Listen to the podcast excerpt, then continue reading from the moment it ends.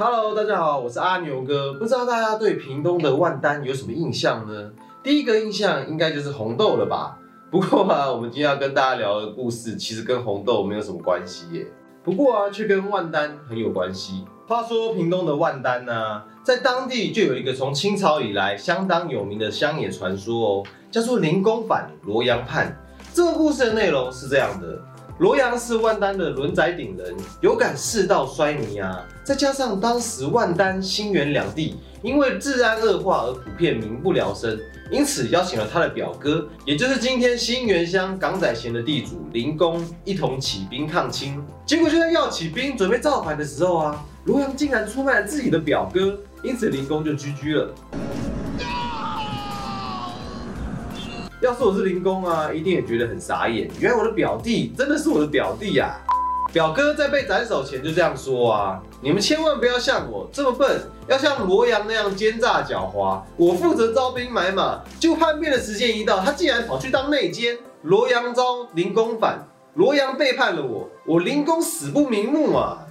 造他，冤枉啊，大人！几年以后啊，罗阳带领群众袭击万丹上憨庄的时候啊。当地的太子爷就指示村民去牵引灵公的亡魂附在一个青年的身上，结果青年二话不说啊，手起刀落就把罗阳给砍了。以上就是灵公反罗阳叛的传说了。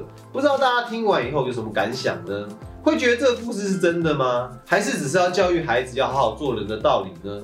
那其实，在历史上啊，真的是有灵公反抗清政府最后被处死的记录哦。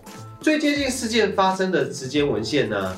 应该就是清咸丰四年八月一日，由福建台湾正总兵、清代台湾地区最高军事长官少年科，以及福建台湾道，也就是清代台湾地区真正的行政主官玉铎等所上奏的会奏镇压台湾各路会党全案办理情形。内容是这样子的：在清咸丰三年四月十五日的时候啊，林公打着粤匪，也就是太平天国的旗帜反抗清朝。林公的粉丝啊，在台湾各路响应，建国大昌，年号天德，一时全台轰动啊。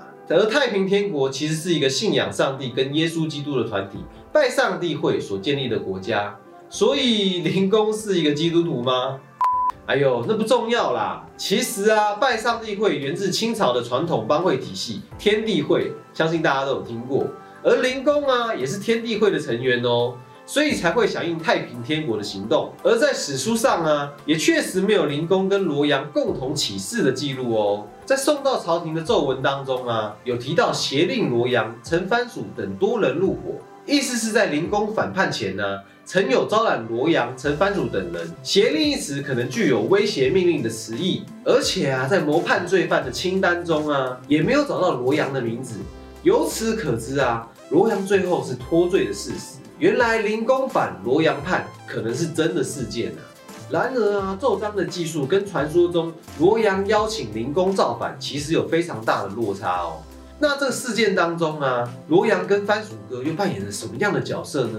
在会奏镇压台湾各路会党全案办理情形的记载当中啊，有提到。当时凤山城的战事告急，林公跟军师王光赞命令罗阳和番薯哥等人带兵前往增援并防御凤山县城，而林公则是亲自率领了五千兵众跟清兵对抗。只是当时林公离开凤山后不久啊，凤山县城就立刻被清军给攻破了。对此啊，闽浙总督福州将军有丰，这位有丰啊，因为是满人的关系，所以姓氏比较特殊啊。在清咸丰三年八月十日的时候，上奏咸丰皇帝说，约五月十日，林公率领五千人到台湾府城小东门，也就是今天的成功大学光复校区那一带，出战清军。而罗阳等人则被负责命令镇守凤山县城。但在五月二十七日后啊，清军击溃凤山县城内的林公党羽，并收复县城。在这以后啊，官方的文书就再也没有罗阳的记载了。那罗阳是怎么死的呢？关于历史上罗阳生死与否，以及事后是不是有像五房内林家以及万丹、新源当地流传的一样背叛了林公，这其实都还是有待商榷的哦。只能在官方的文书当中啊，对罗阳的书写明显是将他跟林公划清界限，而且当时的犯人名单中啊，也没有罗阳、陈番薯等人的资讯，实在是让人有无限的遐想啊。因此，想要知道更多的消息吗？那就请有兴趣的朋友继续往下挖掘喽。当然，讲到这边呢，其实跟传说中好像还是有一点点出入诶。就是灵公真的是被罗阳反叛死的吗？不然故事为什么要这样写呢？那灵公是怎么死的呢？台湾正总兵恒运在清咸丰三年七月二十二日的奏折，清光绪二十年出版的《凤山县采访册》，以及清代词家唐勋在清咸丰三年所写的三篇文章《郑元杰夏奴贤克复凤山论》《郑氏父子不善居功论》，以及《郑义侯克复凤山县碑记》当中啊，提到清咸丰三年六月初七，失守凤山县城的林公辗转逃到东港地方，想要东山再起。不愧是我们的表哥啊！啊，不是罗阳的表哥林公啊，当时很可能是逃回靠东港西畔的港仔前住家，邀请林氏亲族还有认识的老乡试图再起，这引来了清军对东港一带的进攻，迫使林公南逃至访寮，也就是当时协助政府平定叛乱的地方民间团体领袖一手林万长的根据地水里寮。起初一手大人还有常立林公哦，但是最后一手大人还是帮林公这一帮人都献给了政府。作为首模的灵公啊，不像是过去的抗清者朱一贵、林爽文一样被押到京师行刑，而是在府城直接处死。这起抗清事件才完全落幕。而林万长的坟墓跟林万长家的旗帜，直到今天也都还在。根据港仔前林家人的口述啊，林公被处决以后，林家人就来到了府城，将林公的尸体偷偷的运回了港仔前。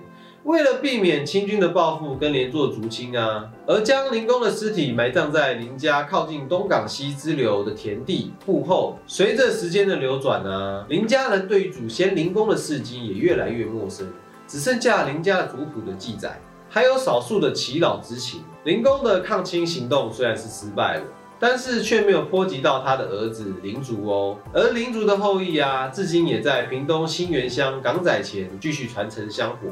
林公反罗阳叛虽然是一则流传于屏东的地方传说啊，但其实可以借由历史研究的讨论，可以看见一个看似奇幻的传说故事，是从一个相当真实的事件演变而来的哦。而政府所留下来的记录当中啊，也有让人感觉是要刻意隐瞒的部分，甚至是为了要制造恐怖，用株连亲族这样的事情来禁止人民发声。这些都是当代民主社会难以想象的，也因此啊，当时人民反抗政府的方式就不可能像是现代的法治国家一样，可以利用非暴力抗争的手段来引起舆论的支持，并用选举的方式来把人下架。更多的时候是用暴力的手段才能换取自己生活水平的保障。也就是在这样的处境底下啊。或许武装抗争才是他们当时认为最好的方法。反正活着也是死，起兵叛乱也是死，不如就起兵叛乱，自立为王，还有活命的机会呢。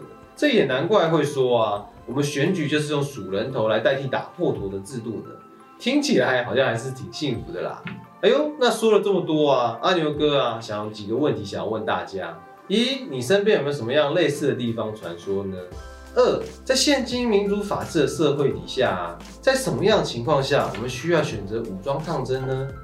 欢迎大家在底下留言回复，跟我们分享你的看法。如果我们有什么样不足的地方，也欢迎您在底下补充说明。让我们一起打造一个更好的公民社会吧。我是阿牛哥，让我们一起透过历史来反思现在吧，一起成为一个 better man。